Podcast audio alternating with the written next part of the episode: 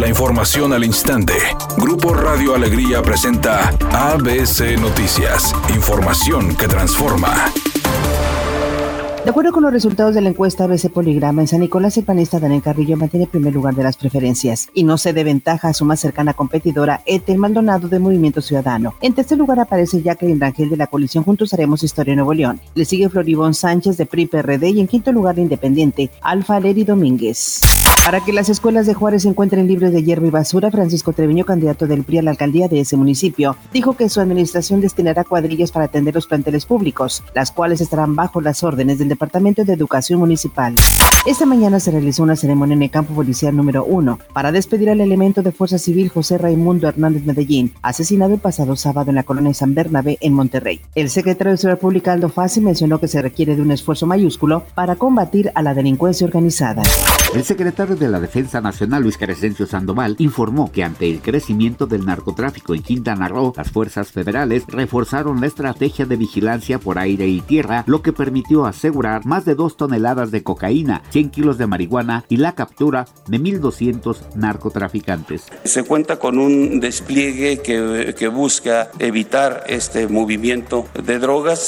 Editorial ABC con Eduardo Garza. La Profeco prohibió que las tiendas de autoservicio revisen los tickets de sus clientes al salir de las tiendas. Lo consideran un acto de molestia injustificado que viola el artículo 10 de la Ley Federal de Consumidores. Pero no se confunda, esa medida no aplica para los clubes de autoservicio de ventas al mayoreo. Ahí sí le van a revisar su nota de compra. Así explicado en pocas palabras está mejor y no se deje. La Liga MX anunció los horarios para el repechaje del Clausura 2021 y Tigre será el que abra el telón ante Atlas en busca del pase a la liguilla. Será este sábado 8 de mayo cuando los felinos visiten el Estadio Jalisco en punto de las 19 horas. Esa misma noche, Santos recibe a Querétaro en el TSM, mientras que el domingo Club Toluca tratará de vencer a León en el No Camp y Pachuca tratará de sacar la victoria ante Chivas en busca del último boleto a la fiesta grande. Alboy dijo que es cierto que por la pandemia su empresa Bubo Producciones no pasa por un buen momento, pues aún no se pueden realizar los conciertos en vivo en muchos lugares del país. Dijo también que mientras tanto él sigue preparando diferentes espectáculos que verán la luz a final de año.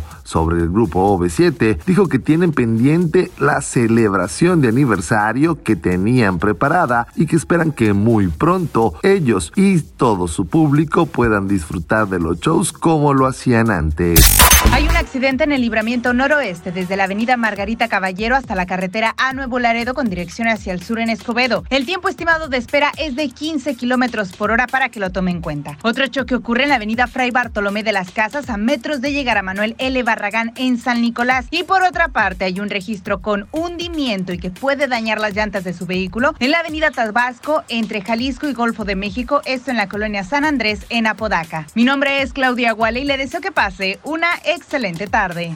Es una tarde con cielo despejado. Se espera una temperatura máxima de 40 grados, una mínima de 30. Para mañana martes se pronostica un día con cielo despejado. Una temperatura máxima de 34 grados y una mínima de 22. La temperatura actual en el centro de Monterrey, 40 grados.